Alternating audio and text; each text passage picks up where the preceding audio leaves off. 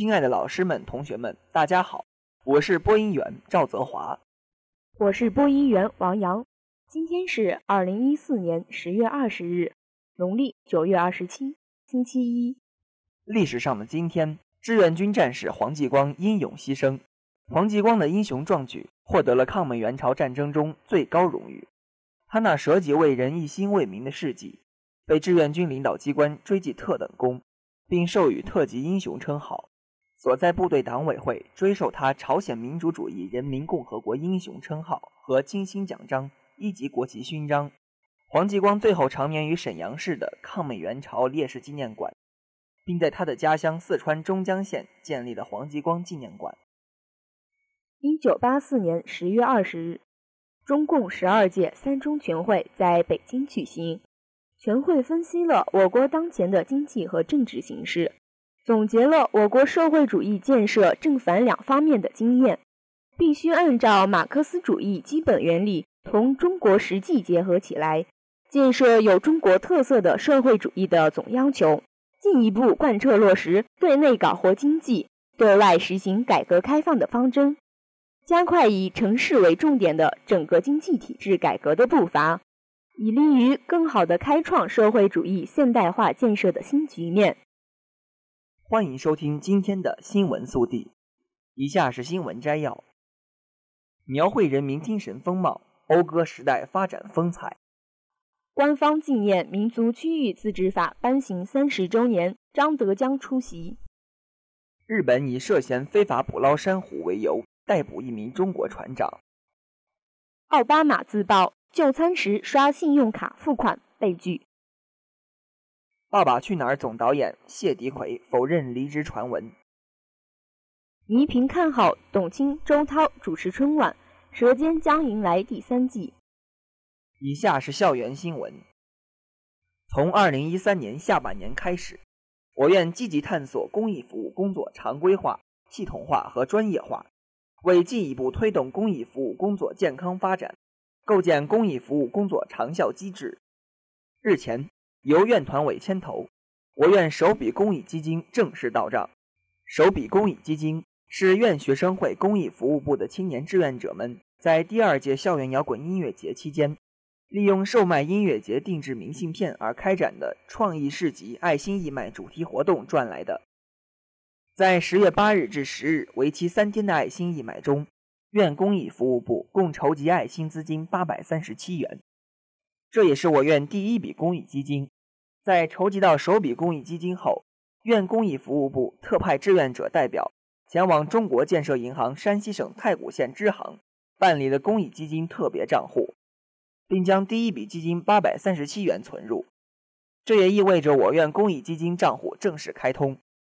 山西农业大学信息学院公益基金账户的启动，浓缩了我院全体师生的每一份爱心与热情，同时也体现出全院师生对院公益服务部的充分信任，承载着全体志愿者身上沉甸甸的责任和重担。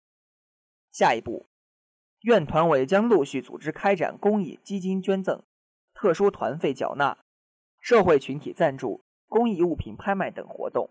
不断充实扩大公益基金规模，同时制定对应的公益基金管理和使用办法，优化公益基金使用方式，让公益基金在贫困帮扶、扶学助困、特殊活动开展等方面发挥重要作用。群雄角逐，谁霸篮坛？山西省大学生篮球锦标赛信愿主场首战告捷。人生如赛场，征途如跑道。在这金秋送爽的季节里，我院于十月十七号迎来了二零一四年山西省大学生篮球锦标赛信愿主场的首场比赛。本场比赛对阵双方分别是太原城市职业技术学院和山西农业大学信息学院。经过激烈的角逐，我院代表队以五十六比四十战胜了太原城市职业技术学院，获得本场比赛的胜利。年轻的大学生们用无限的活力和青春，展现出了年轻人的风采。他们赛出了水平，赛出了风格，赛出了友谊。继今年九月份，我院形意拳代表队获中远威杯国际形意拳大赛团体第一名之后，十月十二日，我院武术代表队继续保持优势，凭借自身实力，荣获2014年山西省振动杯大中学生武术锦标赛大学普通院系组团体第一名的好成绩。2014年山西省振动杯大中学生武术锦标赛是由山西省学生体育协会和山西省武术协会联合主办的省级武术赛事，在山西中医学院体育馆举行。全省十八个代表队，共计二百一十九名运动员参加了此次大赛。经过两天激烈角逐，我院武术代表队荣获大学普通院系组男子团体第一名及大学普通院系组女子团体第二名的三个团体荣誉，及五枚金牌、六枚银牌、一枚铜牌、三个第四名、三个第五名和一个第六名的单项成绩。势如破竹，奇趣横生。第一届信院杯真人象棋大赛成功举办。此次活动从前期准备到后期举行，都是经过学院所有工作人员一一核实，确保了比赛可以顺利进行。活动开始前，工作人员对场地精心测量，尤其是棋盘大小、方位都经过再三确认后才布置的。活动中所用到的道具。更是由工作人员精心策划、认真制作的。活动中，三十二位同学头上和背上都标明了自己的角色，在棋盘上蓄势待发，等待比赛双方的指令，真实的再现了楚汉纷争的刀割场景。大家以棋会友，在学习之余丰富了自己的课余生活，让我们的大学生活更加多彩缤纷。近日。由共青团山西省委、山西省教育厅、山西省人力资源和社会保障厅、山西省科学技术协会、山西省学生联合会主办的二零一四创青春思软科技山西省大学生创业大赛结果揭晓。山西农业大学十个创业团队在二百五十七支参赛队伍中脱颖而出，在三大类竞赛项目中获得三个金奖、四个银奖。三个铜奖的优异成绩。近年来，学校高度重视大学生创业教育，通过举办创业讲座、组织创业竞赛、加强创业培训等途径，全方位扶持创业大学生和创业团队的发展，培养大学生创业意识，提高大学生创业能力，为广大有创业梦想的学生搭建广阔平台，实现创业梦想。今年的竞赛活动开展以来，得到学校领导的高度重视和大力支持，各学院积极组织学生团队参与比赛。各个参赛团队经过三个多月的艰苦备战，最终在多支参赛队伍中脱颖而出。太原理工大学学子勇夺2014年中国机器人大赛两项冠军，学校对此竞赛高度重视，学生处、教务处、校团委、工程训练中心。以及相关学院密切配合，精心组织，近百名学生利用课余时间和暑期假期，经过半年多的时间自主设计、制造、编程和整个暑期的调试与训练，最终由十四名主力队员赴合肥参加了比赛。中科院院士、中国航天科技集团研究员吴红星仔细观看了我校参赛的水中机器人和动作投影机器人。并给予了较高评价。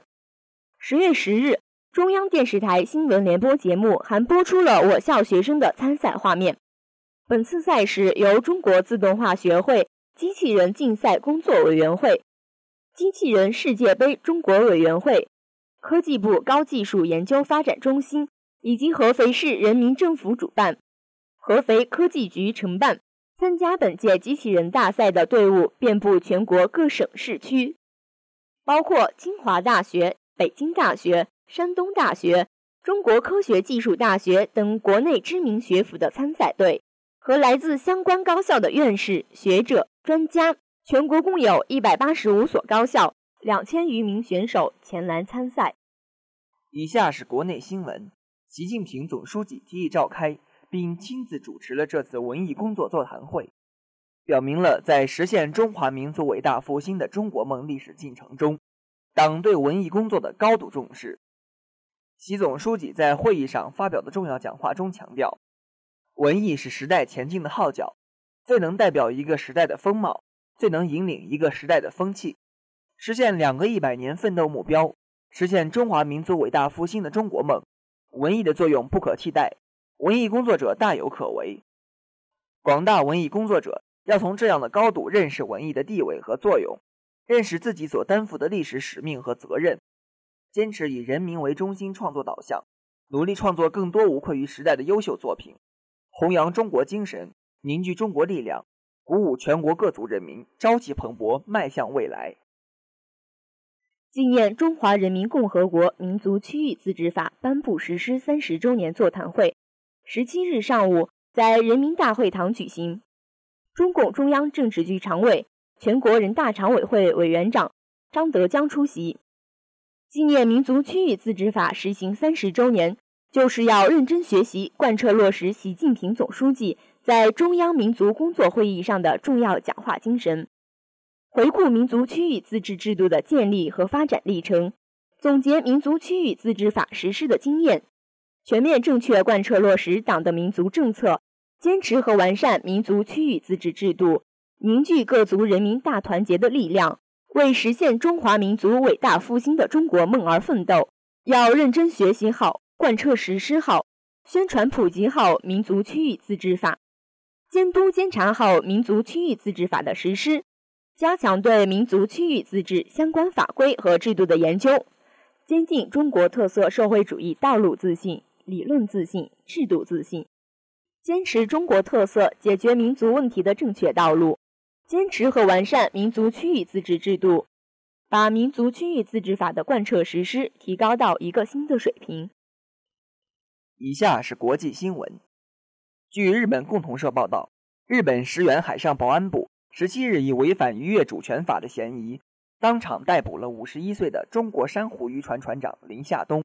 报道称，该船长涉嫌于十七日早晨七点四十分左右，在冲绳县宫古岛以东约七十二公里的日本专属经济区，未经许可开展捕捞作业。石原海上保安部称，包括船长在内共有十名船员。日本海保巡逻队发现了该渔船向海中放入渔具。就在十六日。日本横滨海上保安部以涉嫌违法渔业法为由，在小笠原群岛海域逮捕了渔船“浙洞渔运幺零幺八零号”的中国船长张峰。报道称，该人在东京小笠原群岛架岛海域的日本专属经济区内拒绝停船并逃跑。连美国总统都担心自己的个人信息被盗。美国总统奥巴马当地时间十七日在华盛顿发表演讲时，自曝一件糗事。他此前在纽约一家餐厅就餐时，刷信用卡支付账单居然被拒。他猜测原因是自己平常不怎么刷信用卡，这张卡被认为可能涉及欺诈行为。奥巴马当天在消费者金融保护局发表演讲，并签署一项旨在加强金融支付交易安全的行政指令。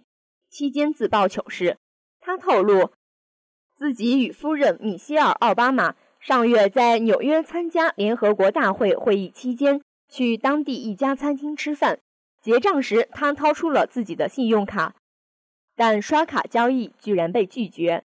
奥巴马的吐槽正是当下很多美国人都会遇到的经历，个人信息被盗正成为一个越来越严重的问题。据媒体报道，去年约有一亿美国人的个人信息被盗。塔吉特、加德堡。凯马特等公司先后被爆出用户身份证、银行卡等资料遭窃，其中加德宝公司有五千六百万份借记卡和信用卡信息遭到窃取，塔吉特公司有四千万份借记卡和信用卡账户信息遭到窃取。广大听众朋友们，千万要注意自己的信息安全啊！以下是娱乐新闻：日前，有网友爆料，真人秀《爸爸去哪儿》。总导演谢迪奎将离开湖南卫视。谢迪奎更新微博，晒出一张与村长李锐的合影，称工作多好啊，让传闻不攻自破。他还在文中透露了《爸爸三》已经开始筹备的消息。之前，谢迪奎在微博发文称工作多好啊，要去拍《爸爸二》大电影了，也要去监制湖南卫视明年一月星期天晚播的特别的新节目了。还有《爸爸三》也在筹备了，网友们则纷纷留言。为《爸爸》第三季的嘉宾阵容建言献策。十月十六日，中央电视台二零一五年节目资源推介会在央视新址举行，公布明年在新闻、综艺、文化等模块的新动向。大热纪录片《舌尖上的中国》确定将迎来第三季。现场主持人倪萍在介绍《等着我》时表示看好董卿、周涛主持春晚。现场白岩松、欧阳夏丹、毕福剑、尼格买提、张宇、张磊、季玉华、倪萍等央视主持人亮相。备受瞩目的《舌尖上的中国》第三季也已经进入筹备阶段。预计将在二零一五年底或二零一六年初开播。倪萍看好周涛、董卿主持春晚。现场，央视春晚金牌主持人倪萍以“等着我”栏目主持人身份亮相。他表示，春晚主持方面很看好董卿和周涛。有人说央视没人了，董卿很快就要回来了。我希望董卿回来，我们央视有人，还有周涛也很漂亮，周涛也可以主持春晚。二零一五年，央视综合频道还将推出《出彩中国人》《星光大道》《梦想新搭档》《等着我》《喜乐街》《中国正在听》等节目的续集。文化节目方面，成语大会、汉字听写大会、谜语大会将开启新一届。综艺节目大开眼界，将由黄晓明、刘嘉玲等明星担任导师。节目还将还原经典影视作品的标志性表演情节。由导师展开抢人大战，选出演艺界的新星。以上就是今天的全部新闻。本期新闻由实习编辑张国庆编辑，马婷婷策划。感谢大家的收听，我们明天再见。再见。